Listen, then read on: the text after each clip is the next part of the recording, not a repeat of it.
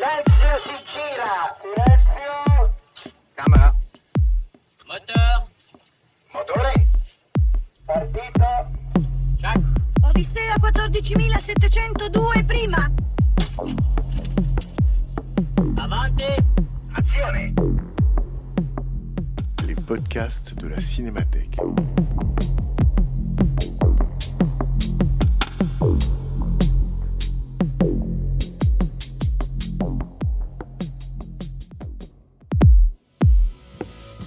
Depuis 2016, la Cinémathèque française invite régulièrement une personnalité à programmer quelques séances pour parler des films de sa vie. À chaque séance, projection d'un film, suivie d'une prise de parole et d'un dialogue avec les spectateurs. En janvier 2023, c'est le critique, journaliste de cinéma et écrivain Gérard Lefort qui se prêtait à cet exercice en programmant Invasion Los Angeles de John Carpenter. Rencontre avec Gérard Lefort, animé par Bernard Benoliel. Bonsoir, bienvenue à la Cinémathèque, ravi de vous accueillir aussi nombreuses et aussi nombreux pour euh, le premier choix des quatre films retenus par euh, Gérard Lefort. Je suis ravi d'accueillir Gérard Lefort à la Cinémathèque française. Je crois qu'exceptionnellement, on peut applaudir.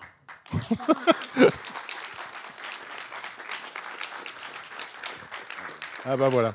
Ah, voilà.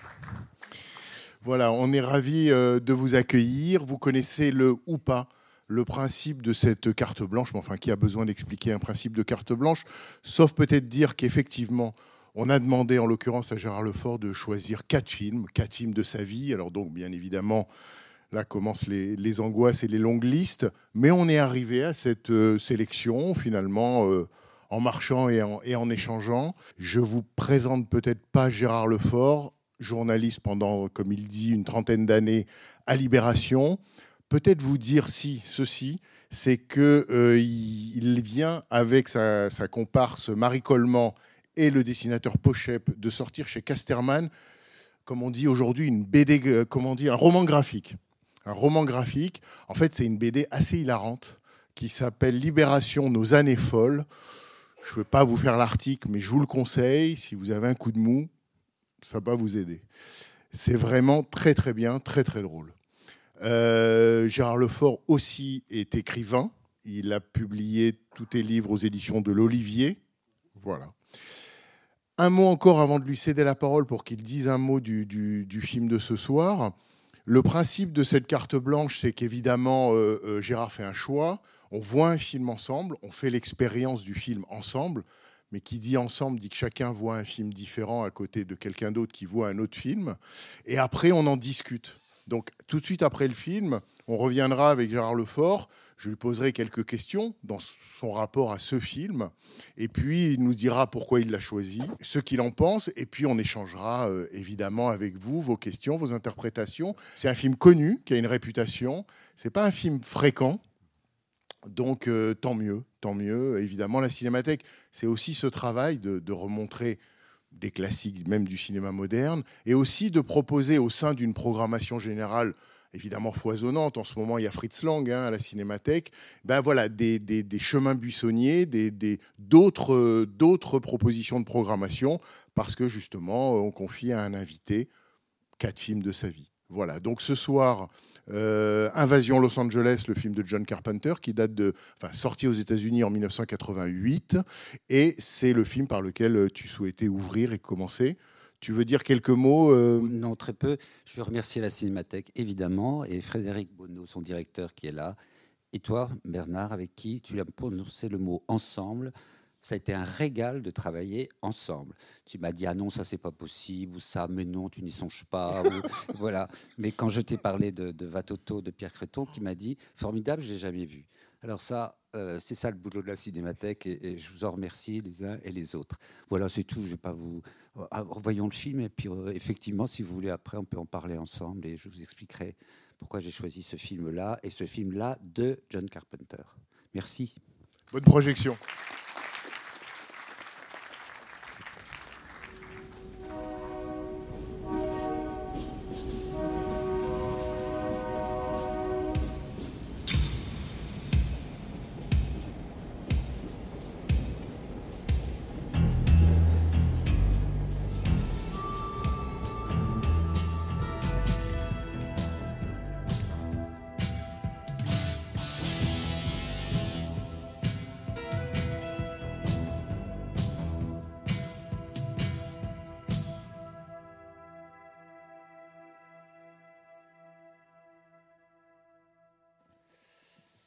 Voilà.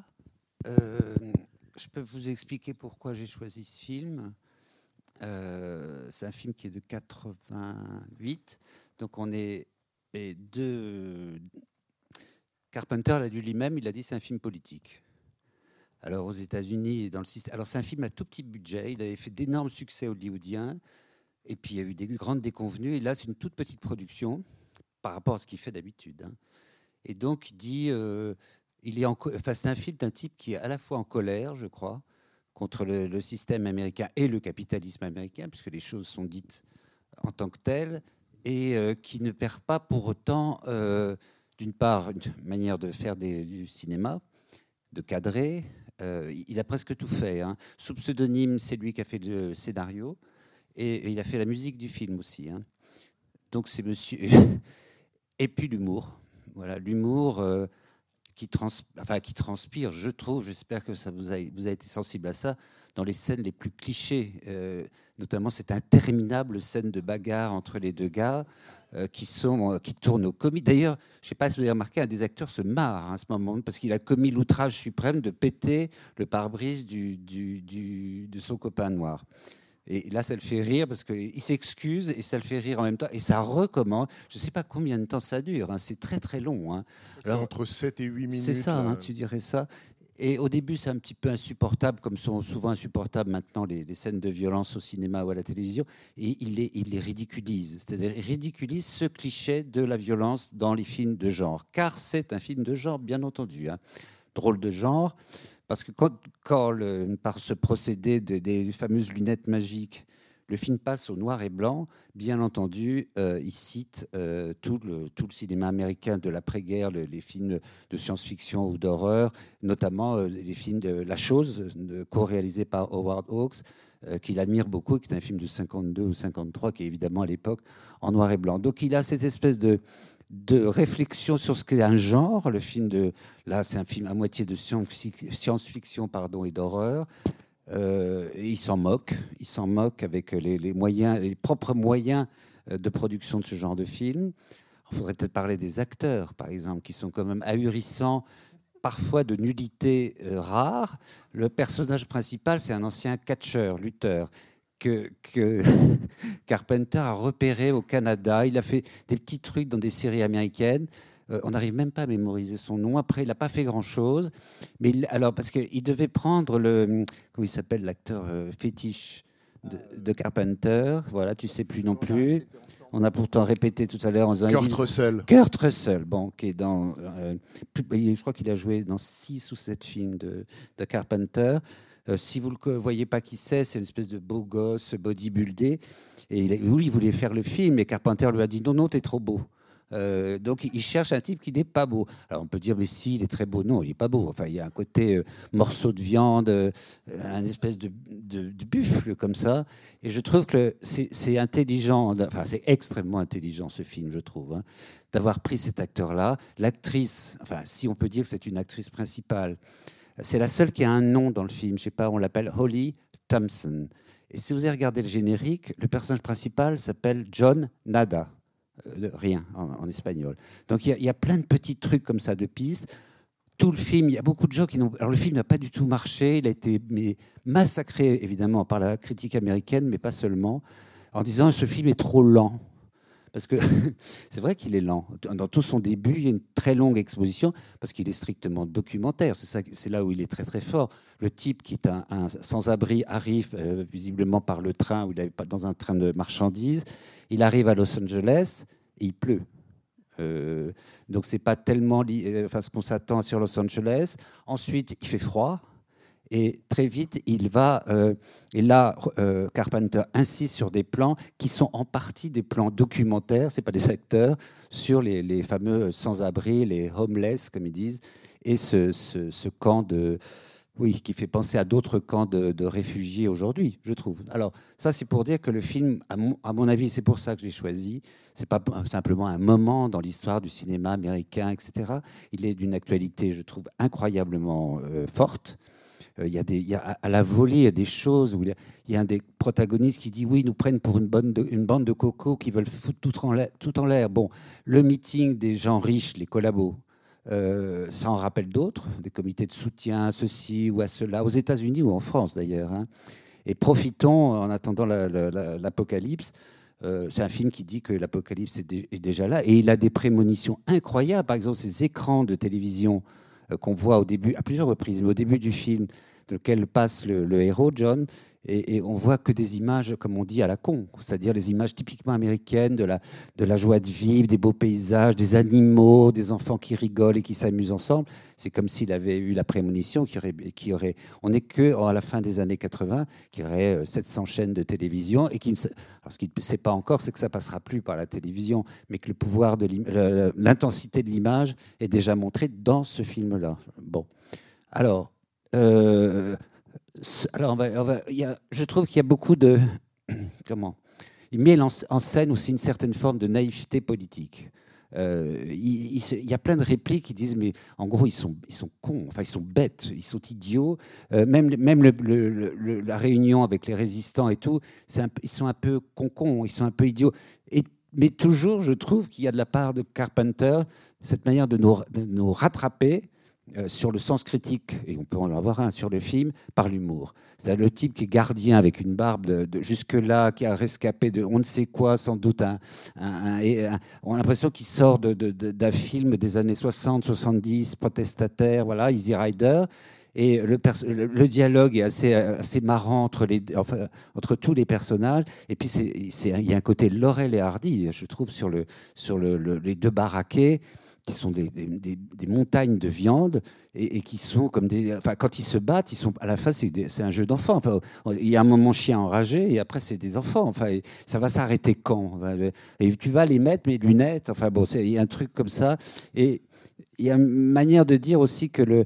Puis ça se termine pas très bien parce qu'ils sont tous tués avec, bon, évidemment, la surprise, mais assez scénaristique, un peu ficelle de cette femme qui en fait est une collabo elle-même et qui va qui tue le, le compagnon. Elle se fait tuer, tout le monde meurt, mais toute la fin, ça va très très vite à la fin. Là, on dit oui, c'est un film. Toutes les séquences où on fait les, les martiens ou je sais pas quoi sont démasqués dans un bar et, la dernière scène, ce qui est une scène de sexe avec une fille qui est en train comme ça et qui baisse les yeux et qui voit qu'elle est en train de faire l'amour avec un martien et le gars lui dit mais qu'est-ce qu'il y a ba- baby? Qu'est-ce qu'il y a bébé? C'est la fin du film. Donc il y a cette façon. euh, comme souvent hein, dans les films de Carpenter, même les, les films très très connus qu'il a fait comme Halloween, il y a toujours une manière à la fois euh, d'entrer dans le système de production, euh, là non, parce que c'est pas un film hollywoodien, de l'utiliser, euh, utiliser les armes de la séduction hollywoodienne et de essayer de les retourner contre elle. Voilà une des nombreuses raisons pour lesquelles j'ai choisi ce film. Et aussi, on l'a choisi ensemble avec Bernard, parce qu'il est, il est très peu vu. Euh, il y a pratique, je crois qu'ici il y a peut-être eu un DVD je sais pas quoi, mais euh, on le voit jamais, donc presque jamais. Alors il y a plein de fans de Carpenter, j'espère qu'il y en a dans la salle qui ne l'auront pas vu et qui l'auront enfin vu, j'espère que ça leur a plu. Alors si vous avez des questions, allez-y. Juste peut-être avant de vous, vous donner la parole, une chose sur laquelle on peut revenir, c'est le, j'allais dire l'argument principal, enfin la surprise principale du film, c'est-à-dire cette idée géniale du film d'en passer par les lunettes noires pour, pour voir ce qu'il y a à voir.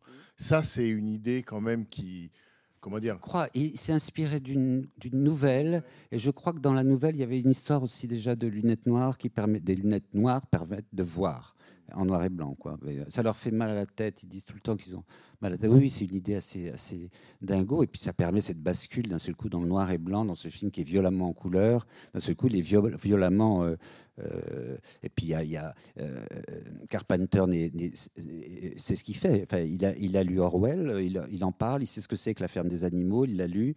Donc il n'est pas complètement, c'est pas un- c'est pas un innocent par rapport à ce genre de thème. Mais pour te répondre, je, je crois que c'était dans la nouvelle originale. Que je, je crois, Mais- hein, je l'ai pas lu. C'est vrai que c'est une idée, j'allais dire, de cinéma absolument irrésistible.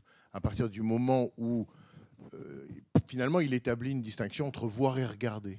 Et à partir du moment où on cesse de voir et où enfin on regarde, on voit ce qu'il y a à voir. Et, on, et ce que je trouve encore euh, plus fort dans le film, c'est que d'une certaine manière, on se dit, nous, en tant que spectateurs, qui regardons sans lunettes, si je puis dire, même si, enfin, sans lunettes noires, qu'en fait, ça nous montre quelque chose qu'on voit déjà sans lunettes, mais qu'on ne voit plus du tout. et qui est absolument partout, qui est finalement quand on, il y a une impulsion à consommer par la publicité, euh, quand on la voit au quotidien, on comprend le message qu'on nous demande d'acheter, mais en même temps, euh, évidemment, ça passe par les séductions de la publicité. Mais d'une certaine manière, le film nous montre quelque chose qu'on sait déjà, tout en nous le révélant. Ça, c'est quand même, euh, c'est quand même imparable, quoi. Bah, tu l'as parfaitement dit. Euh, voir et regarder ne sont pas la même chose. oui. Hmm. Tu as parfaitement raison. Je crois que la ligne directrice, le fil du film, c'est regarder, voir, voir, regarder, et que ça n'est pas la même chose, puisqu'il n'arrête pas en fait de regarder, pas simplement avec les lunettes. Il regarde beaucoup. On voit beaucoup de gens en train de regarder la télévision. Il y a cette émission pirate qui est une autre manière de regarder, et, et les, et les, même ces, pauvres gens ils râlent parce qu'on interrompt leur programme en disant c'est un Jean Foutre, euh, est- qu'est-ce qui nous emmerde celui-là, etc. C'est un cinglé ou je sais pas quoi. Mais je trouve que le, c'est très très rare, je, trouve, dans le cinéma américain, qu'il y ait un début de réflexion et de réflexivité sur cette, sur cette euh, question du qu'est-ce que vous regardez quand vous voyez, quoi Qu'est-ce que vous voyez quand vous regardez Je trouve que le film est euh, pratiquement théorique ou théoriquement pratique. C'est-à-dire que c'est ça son idée. Son idée, il n'en a pas 36 et il y va jusqu'au jusqu'à la fin, jusqu'au gag final de ces- cette fille qui est en train de faire l'amour et qui réalise que son fiancé est un. Ça, c'est quand même le paradoxe d'un film d'action hein. théorique et qui réfléchit sur les images tout en faisant spectacle. Sans oublier de faire spectacle, parce que les scènes de, moi je trouve les scènes de comédie qu'il y a dans ce film sont formidables. hein. C'est, puis à un moment donné, il y a tellement de morts que c'est, ça devient, ça devient ridicule. Enfin, c'est, il je sais pas, il faudrait compter les morts du film. Enfin, c'était ahurissant. Il doit y avoir 200 morts dans le film. Qu'il n'y a pas un couloir où il tue pas quelqu'un ou quelqu'un leur tire pas dessus. Euh, je trouve que ça aussi, c'est aussi une petite euh, caillou dans la chaussure des, des- des- des films à, à- à meurtre. Et Dieu sait si Romero, euh, euh, Romero, qui- oui, oui, parce qu'il est cité à la fin Romero, mais Dieu sait si Carpenter sait ce qu'il il a, il a été dans ces combines-là. Enfin, je veux dire, c'est enfin, The Thing qui paraît. Enfin, pour moi, un film quasiment irregardable, de, de- de trouille, quoi, de, tellement il fait peur. Mais ce film dit aussi que tout ce qui vous fait peur est beaucoup moins effrayant que ce qui ne vous fait pas peur. C'est-à-dire euh, les informations, la télévision, les, les, news, comme on dit. Il y a déjà l'idée des chaînes d'information continue qu'on voit comme ça. Ça commençait tout juste aux États-Unis. hein. Et puis, encore une fois, j'insiste, un cinéaste qui a fait des succès colossaux avec Halloween, etc., et qui dit Moi, je vais aller filmer dans une banlieue euh, triste, enfin triste, pauvre et, et massacrée euh, de, la capitale mondiale du cinéma, Los Angeles, c'est assez gonflé quand même. C'est pour ça que je pense que et la critique américaine et le public américain n'ont pas du tout aimé ça et qu'ils n'ont pas été voir le film. hein.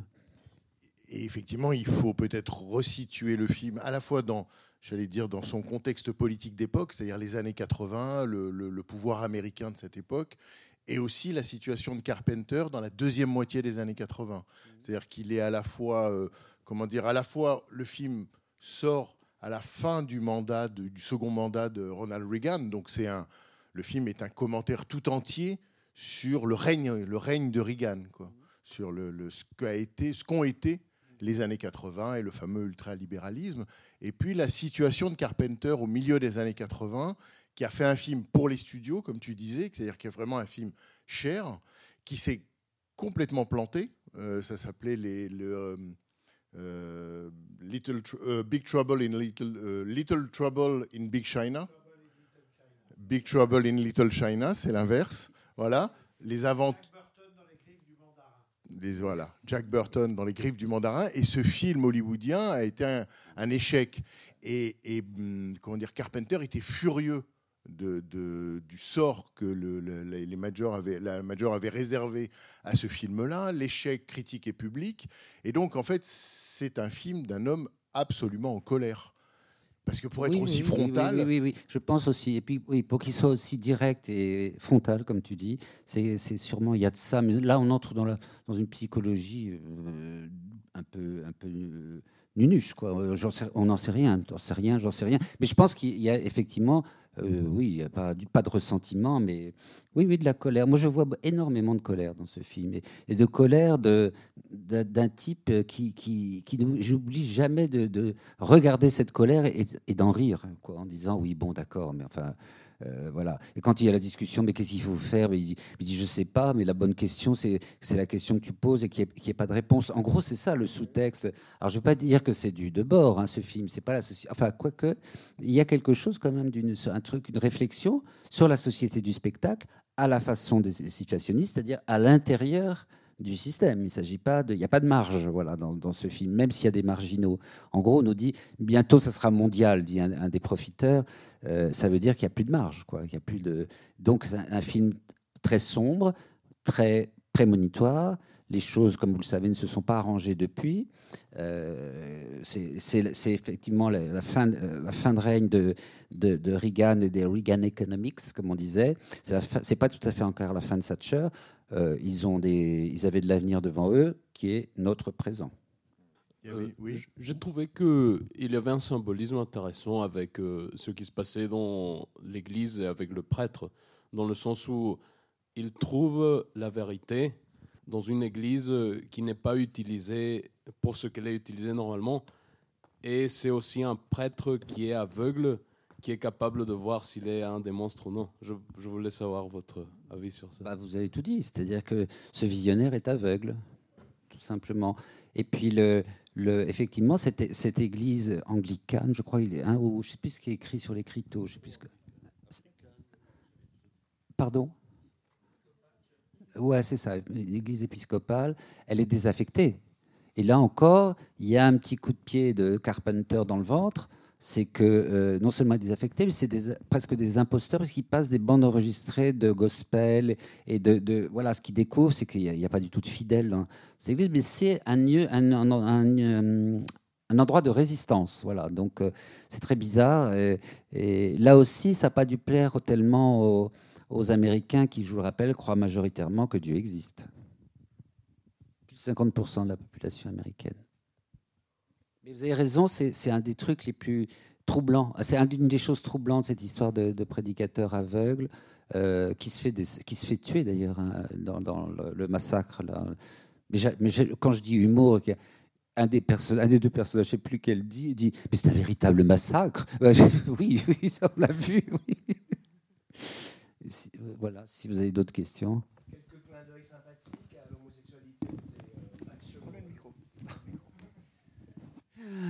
Tu vois ce que tu veux voir.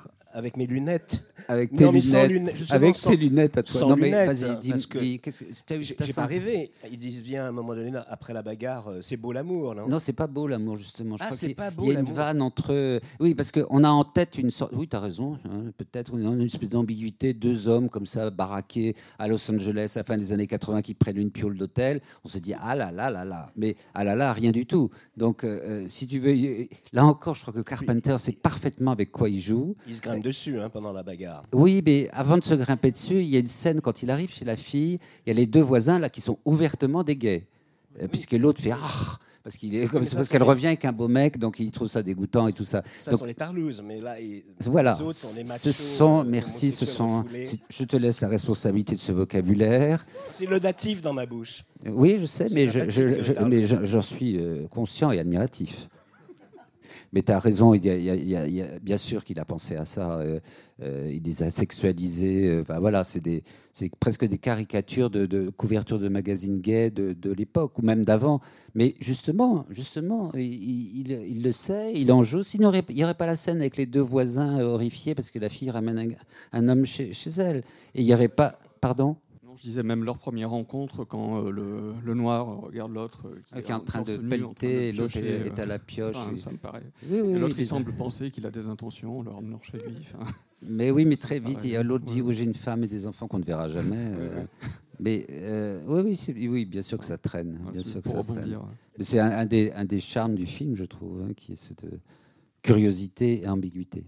Moi, ce que je voulais, ce que je voulais faire, c'était peut-être une petite réserve quand même sur la, pédagogie finale, c'est-à-dire la façon dont on règle les problèmes et dont on peut les régler.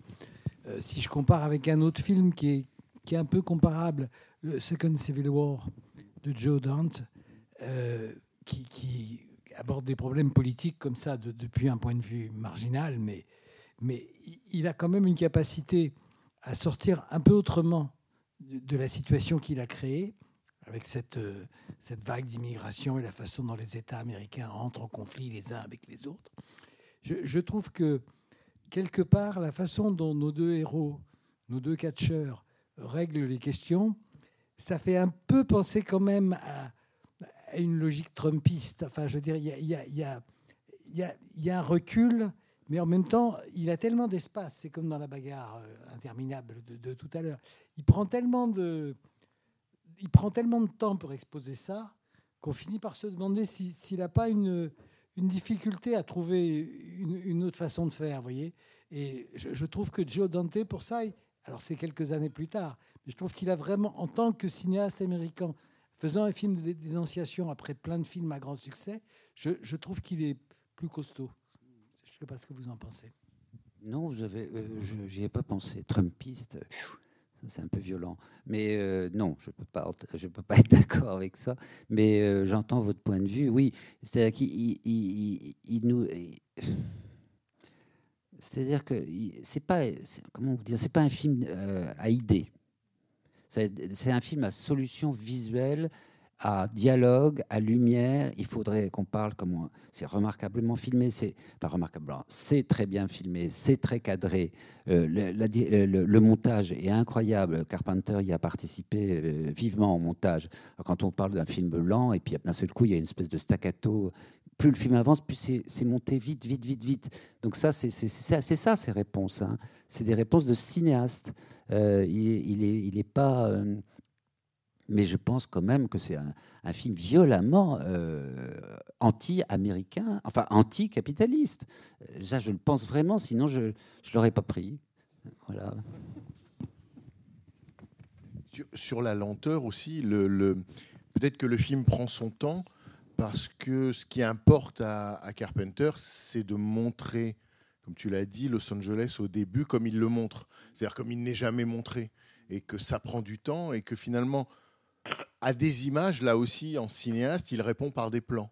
C'est-à-dire, euh, il y a des images partout, les images mangent le cerveau des gens, lui, il fait des plans. C'est-à-dire que c'est aussi une manière d'essayer de, de, de- comment dire, de rééduquer le spectateur qui aurait sens que ça commence par un, un plan très assez rapide comme ça sur des graffitis où il y a écrit The Live, qui est le titre original euh, du film. Ça, c'est incroyable si on le si on le regardait comme ça. J'ai revu le film hier soir, hein, donc et là je suis ravi de l'avoir vu parce que je l'avais jamais vu au cinéma, je l'ai vu sur un DVD. Et là je l'ai vu le plan. C'est-à-dire, je l'ai vu ce que tu dis, c'est-à-dire les graffitis, The Live, le, titre du film, ah bon, et d'un seul coup, les trains, euh, la une gare, on ne sait pas où on est, et un bonhomme qui arrive euh, d'un horizon plus que lointain et qui va vers un, un horizon, c'est sans doute très, très perdu. Donc, en un, je trouve qu'en un seul plan, au, au début, il, dit exactement ce qu'il va faire, ce que tu viens de dire, c'est-à-dire prendre son temps, c'est faire des plans. Voilà. Oui, je voulais, pour, reprendre ce qu'on a dit jusqu'alors, euh, orienter les choses un peu différemment, dans la mesure où le, scénario par lui-même, en fait, est une espèce d'immense cliché rempli d'invraisemblance, euh, outré, euh, autant qu'il est possible.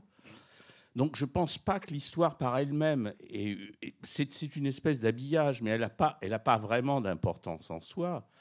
Ce qu'il y a derrière, finalement, c'est l'espèce de, dénonciation globale de, de- tous les phénomènes qu'on... Ouais, la, la violence, elle est des deux côtés, de toute façon.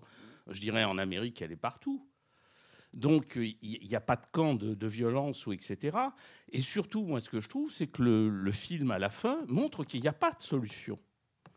Parce que finalement, la solution que trouve le scénario, qui est une grosse ficelle, elle n'existe pas dans la réalité par rapport à ça. C'est-à-dire montrer finalement les extraterrestres qui nous empoisonnent, on n'a absolument aucun moyen de le faire. Et on ne le fera jamais. Parce que vous ne portez pas les bonnes lunettes. Donc, d'une certaine façon, c'est montrer qu'il n'y a pas de solution. Il y a tellement peu de solutions, d'ailleurs, qu'on termine sur une espèce de twist qui est quelque chose d'amusant pour faire rire les gens, finalement. C'est-à-dire que la, solution, elle, est finalement dans une pirouette finale qui n'explique rien et qui ne donne pas de solution ni, ni de fin au film. Comment cette histoire va se terminer? C'est la fin nous dit que les monstres sont parmi nous, euh, que c'est pas des martiens, Ben ce sont des terriens. Mais, mais en l'occurrence, qu'est-ce qu'on fait après? Ah ben ça, euh, camarades, c'est pas ici et ce soir qu'on va résoudre ce problème, mais il y a des solutions, bien sûr. Et vous pensez que Carpenter pensait qu'il y avait des solutions Non, j'en sais rien. Je, je- On a euh, le sentiment quand même que le film dit que pour Carpenter, c'est foutu. Hein. Ça, c'est vrai. Il y a une espèce de, comme ça de, enfin, pas de mélancolie, mais de pessimisme dans, dans- dans le film. D'où ces carnages infinis, d'où euh, tous les militants euh, euh, qui sont tous massacrés, quand même. Oui, oui, il y a du pessimisme, en tout cas, qui n'est pas le mien, mais euh, oui, oui, probablement. Pardon, je voulais juste dire, je, crois que pour Car- Carpenter n'est pas si il est pessimiste évidemment, mais pour lui la solution c'est le peuple, et c'est pour ça qu'on a ce comédien avec ce corps qui est un corps de quelqu'un du peuple. On n'est pas habitué, n'est-ce pas? Donc c'est un redneck, on peut dire, c'est quelqu'un qui vient des États qu'on survole en avion entre New York et Los Angeles. Et donc, ce qui est un peu triste, mais c'est de notre point de vue, c'est que pour Carpenter, c'est ces gens qui sont très excentrés qui pourraient euh, avoir une solution. Et aujourd'hui, on voit comment ces gens ont été euh, finalement euh, mobilisés par le Trumpisme en France. Peut-être je vais être polémique, mais par les gilets jaunes. Donc, ce garçon, c'est un gilet jaune, c'est un redneck, c'est un Trumpiste, c'est un bolsonariste aujourd'hui. Malheureusement, ces gens ont été absorbés par ces mouvements euh, d'une grande radicalité, malheureusement, pour moi en tout cas d'extrême droite. Mais je crois que c'est le, tragique finalement, c'est qu'à ce moment, je crois que Carpenter est en train de dire c'est de ces gens qui va venir la solution. Donc dans ce sens-là, il n'est pas très loin de discours de beaucoup de gens de gauche, euh, finalement. C'est les ouvriers, c'est les misérables, au fond. C'est des gens qui travaillent. Donc, euh, c'est pour ça que j'aime beaucoup ce film. Et je crois qu'il est, euh, est fait à un moment où on pouvait croire qu'il y avait encore le temps. D'ailleurs, il parle de crise climatique. C'est extraordinaire quand même qu'il parle de ça à ce moment-là, puisqu'on le vit maintenant.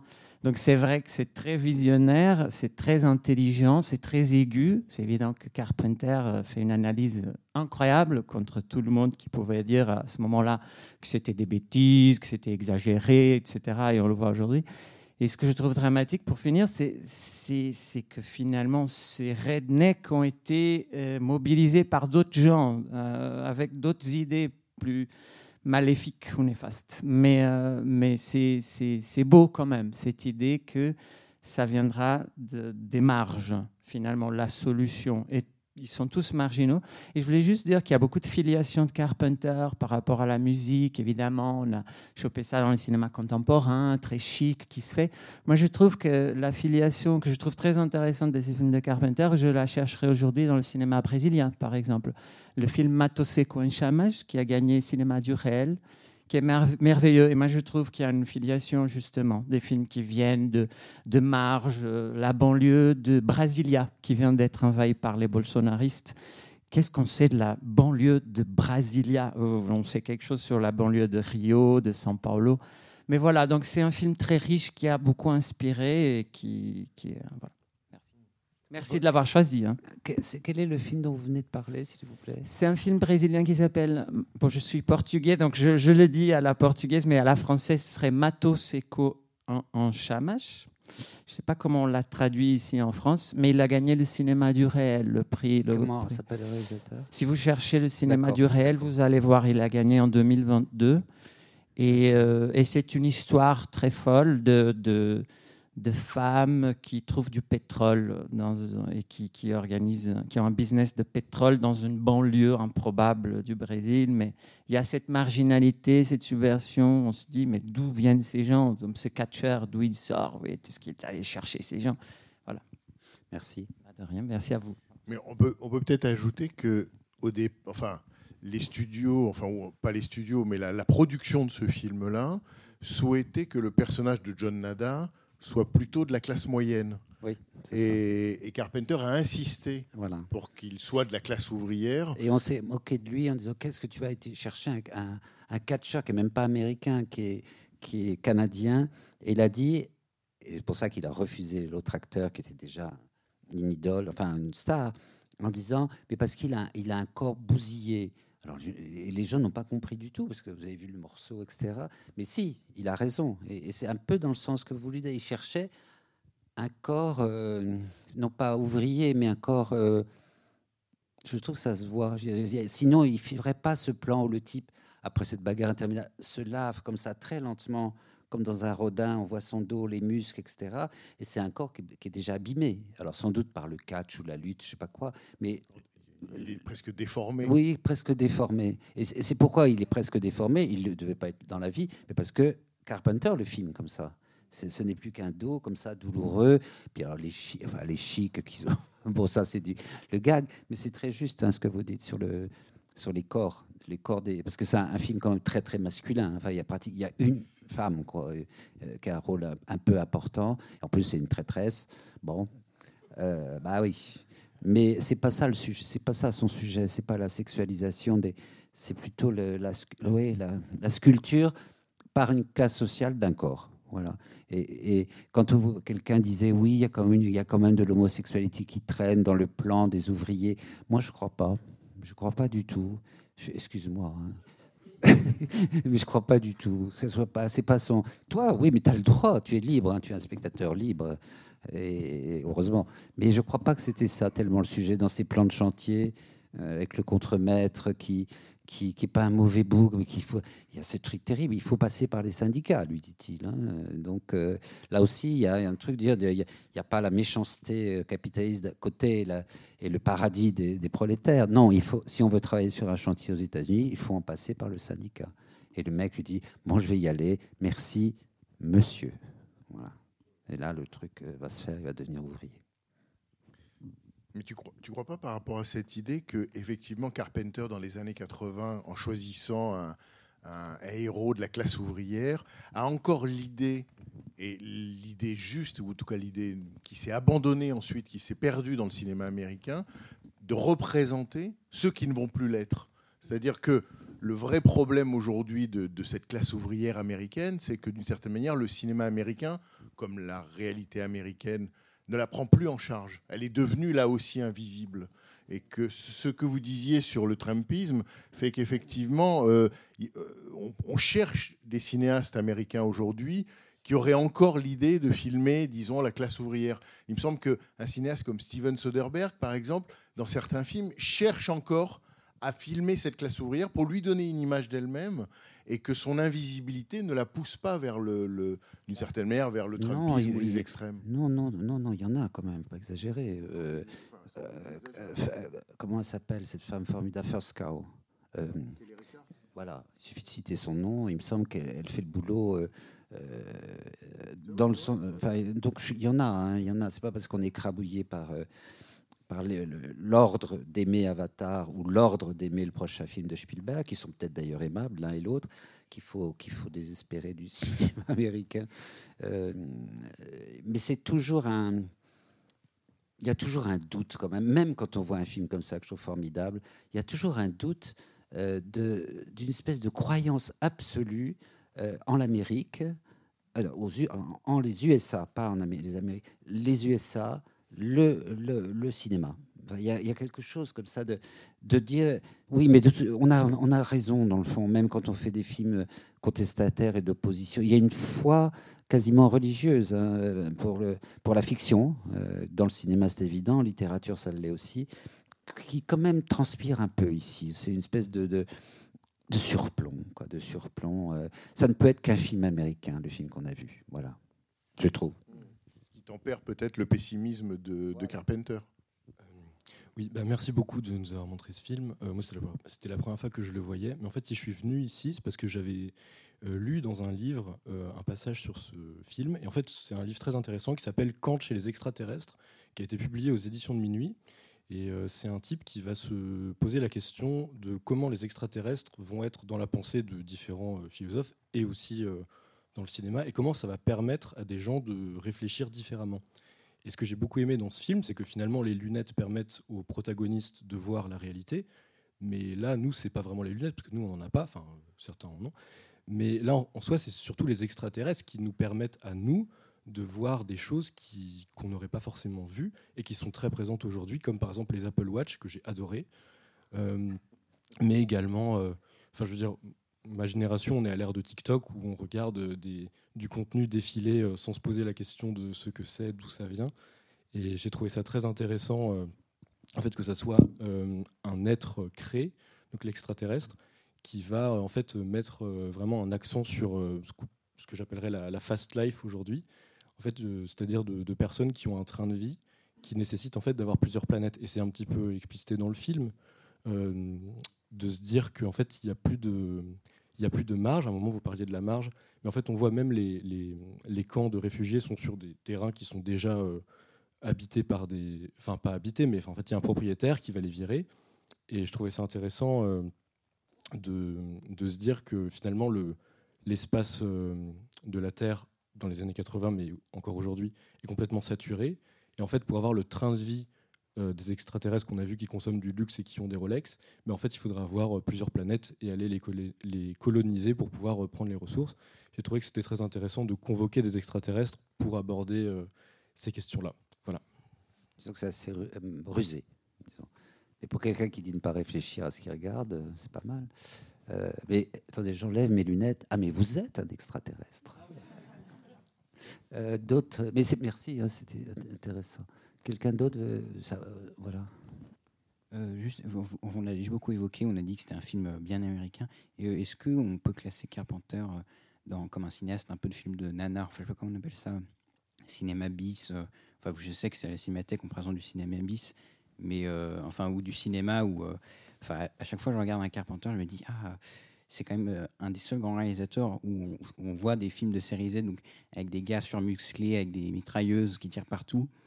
Et, euh, et je ne sais pas si vous classez euh, ces films dans du genre euh, nanar ou est-ce qu'on peut. mais après, on peut réfléchir dessus. Non, mais c'est un tiroir pratique dans la commode de la cinéphilie. on peut le mettre dans les nanars, on peut le mettre dans les chefs-d'œuvre, on peut dire voilà, Carpenter, on a dit le roi de l'horreur, des choses comme ça. Moi, je, je franchement, ça, me, ça ne me préoccupe pas du tout de savoir où il faut le ranger. Je, je, trouve que le film dérange, mais de savoir où on va le ranger, mais je comprends qu'on ait envie de dire euh, il appartient. Oui, film de genre, oui, ça c'est autre chose. Euh, oui, on les connaît, à western, etc., comédie musicale, je ne sais quoi. Mais euh, Nanar. oui, c'est bon, une production indépendante. Et puis il y a du. Il y a presque du. Comment, comment vous dire ça Une espèce de mépris à parler du, du, cinéma de série B, Z, prime ou je ne sais quoi. J'ai jamais bien compris. Enfin y, a des bons, il y a des bons films, il y a des mauvais films, ça c'est une banalité absolue. Là, euh, non, je ne saurais pas quoi vous dire du tout pour le dire où est-ce qu'il faut ranger Carpenter. Euh, d'ailleurs, il s'est rangé tout seul, vous savez qu'il tourne pratiquement plus. Il fait une carrière de musicien maintenant, il fait des tournées euh, avec son fils, hein, je crois. Et que voilà, peut-être que lui aussi, il a réalisé que c'était un peu cuit du côté du cinéma indépendant avec 300 tonnes de guillemets, bien entendu. On est aux États-Unis. Bonjour. Euh, bah, juste, j'aurais aimé partager une, réflexion qui, me fascine à propos de ce film. C'est euh, dans l'esthétique en fait des, panneaux euh, qu'on voit avec les, le truc un peu Barbara Kruger, tout ça. Et ce qui me fascine, c'est que du coup, c'est, cette vision avec juste des, lettres comme ça, et bah, censé dénoncer du coup pour voir un peu l'inverse du décor. Et pourtant, cette esthétique-là, elle était récupérée par des marques ensuite comme Suprême ou OB pour faire euh, des espèces de grosses marques giga capitalistes, tout ça, et pour euh, au final un peu vider cette esthétique de son sens pour que tout le monde porte son petit t-shirt OB comme ça, sans. Euh, enfin, ça me fascine en fait cette espèce d'ironie tragique de faire une esthétique pour dénoncer quelque chose, pour au final finir par être une espèce dans, la soupe un peu des, trucs là comme ça. Vous avez parfaitement raison.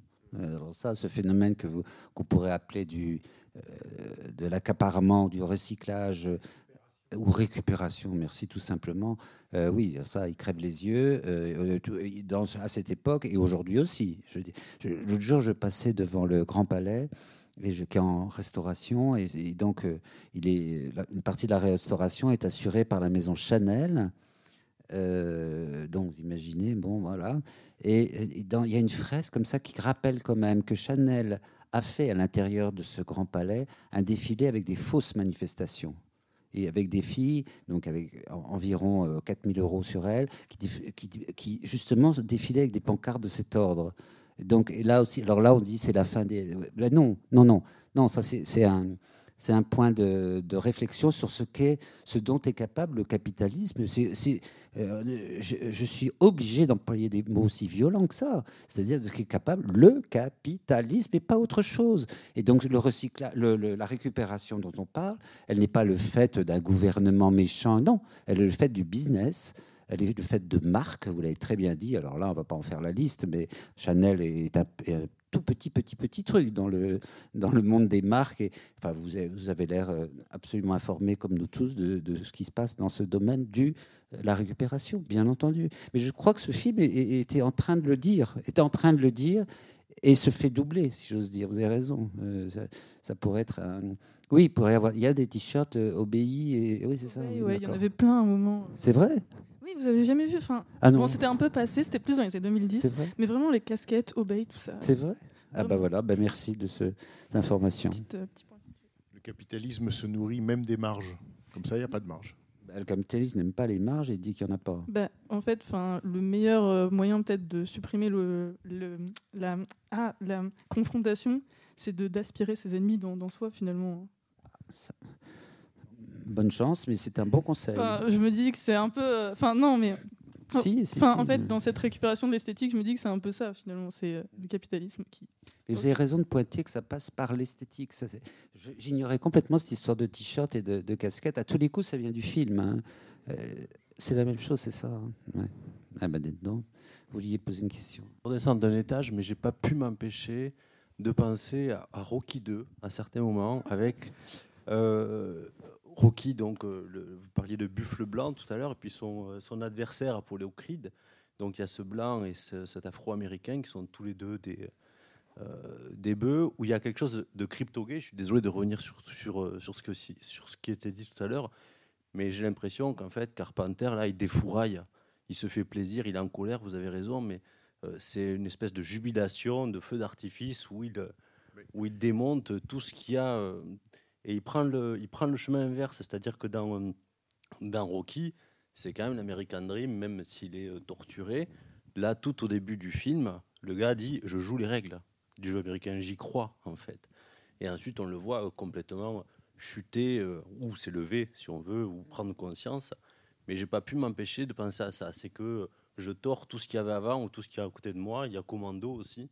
Vous parliez des. des à mon avis, dans l'esprit de... C'est ça. Hein dans l'esprit de Carpenter, plus que Commando ou Rocky, euh, la bagarre pour lui, elle vient de John Ford ou de Howard Hawks. C'est-à-dire que quand il, quand, il, quand il organise une bagarre comme celle-là, c'est aussi une manière pour lui de rendre un hommage à la, à la bagarre de, de l'homme tranquille, euh, où, ça a à voir, longtemps, à voir mais euh, où mm. dans la rivière rouge de Howard Hawks, entre John Wayne et Monty Clift, mm. c'est-à-dire que c'est son moment western presque aussi. Euh, mm. Donc je ne sais pas s'il pense à Rocky, mais en tout cas je suis sûr qu'il pense à John Ford. Mm. Alors ça c'est en fait, c'est le grand formaliste du cinéma d'horreur. Enfin, c'est quelqu'un qu'on voit qu'il est euh, préoccupé par la forme tout autant que par les idées politiques. Et en fait, ça, ça, ça coïncide d'une drôle de façon dans le film, parce que je trouve qu'il y a des moments, le montage, c'est pas du tout un montage qui correspond à un montage grifficien, américain, etc. Il y a des moments de montage Eisenstein c'est-à-dire où l'image ne raccorde pas forcément, on fait raccorder plutôt un sentiment, un affect, en montrant des images qui ne raccordent pas forcément dans l'espace. Et c'est le, par exemple la scène de fusillade dans les couloirs, où régulièrement on a le canon d'un fusil qui apparaît euh, on fait pas ça dans un film américain normalement. et le, la charge de CRS, la fin de flic au début, avec la musique, parce qu'en fait c'est la musique qui structure le film dès le départ. Et donc la, charge des flics qui arrive de façon en ordre comme ça, très uniforme. Enfin, on est presque chez Eisenstein quand même. Il y a un truc très bizarre dans ce film sur sa forme. Et je trouve que, oh, je sais pas si ça a été beaucoup dit, mais c'est ça qui apparaît aujourd'hui euh, le plus bizarre. Parce que l'idée politique, le concept, bon, il est assez simple, on, l'a compris. Mais euh, il veut faire, euh, il fait octobre, quoi, quasiment, quoi, dans, la, dans, les, dans les faubourgs de Los Angeles, quoi. C'est assez, euh, c'est ce qui fait le prix du film et sa, sa, bizarrerie, en fait, sa bizarrerie. Voilà, non, c'est tout, c'était un mot. Bah, pas mal, hein, merci. Non, non, mais... j'avais pas pensé à l'histoire, tu as raison. Hein, mais le, le, plan du fusil, on fait pas ça dans un film américain. Il avait déjà fait ça dans Assaut où en fait, euh, quand le, ce commissariat qui est assiégé par des bandes comme ça qui essayent de, de, de, tuer les, les, les, habitants du commissariat, etc., à un moment donné, il n'y a plus dans un western, dans un Hawks, dans un film classique, tu as un champ contre champ. Il y a un type qui tire, et puis tu as le contre-champ, il y a l'autre qui tombe, celui qui se fait tirer. Et tout d'un coup, à un moment donné, chez Carpenter, ça commence déjà dans Assaut, c'est comme euh, ça raccorde plus. C'est-à-dire que le plan euh, de celui qui tire, on n'a pas forcément le plan de celui qui tombe. Ou là, on a le plan de ceux qui tombent, mais on a juste un, un bout de canon de fusil. On ne sait même plus qui a tiré. Et ça, c'est super bizarre. Ça, c'est vraiment, pour le coup, on n'est plus dans le montage euh, grifficien euh, classique, etc. Et ça, c'est euh, ça, c'est vraiment ce qui le singularise aussi, Carpenter. Ce côté chorégraphie, ce côté montage, presque des attractions, quoi. C'est pas un montage où on raccorde spatialement, un montage consécutif à de cause à effet, quoi. Et alors, c'est des c'est pas trop, c'est pas expérimental, hein, faut pas quand même perdre le spectateur, mais c'est quand même très très présent dans le cinéma de Carpenter. Et là, dans ce film-là, qui en fait, dont le concept, le concept du film pourrait empêcher de voir en fait. Il est tellement euh, euh, à la fois excitant, euh, réjouissant, vrai. Voilà, on est gouverné par des monstres, etc. Qu'on peut, on peut ne pas voir aussi l'idée qu'il fait des expériences formelles qui peut-être raccorde euh, avec euh, ses idées politiques. Est-ce qu'il veut faire euh, octobre? Voilà, c'est voilà, tout. C'était une petite remarque. Merci beaucoup. Merci beaucoup. Je ne l'avais pas vu. Et tant mieux. Bon, merci d'être venu. On est très, on est content parce que on a toujours peur qu'il n'y ait pas grand monde et là il y avait grand monde et beau non c'est vrai et beau monde ça fait plaisir merci à vous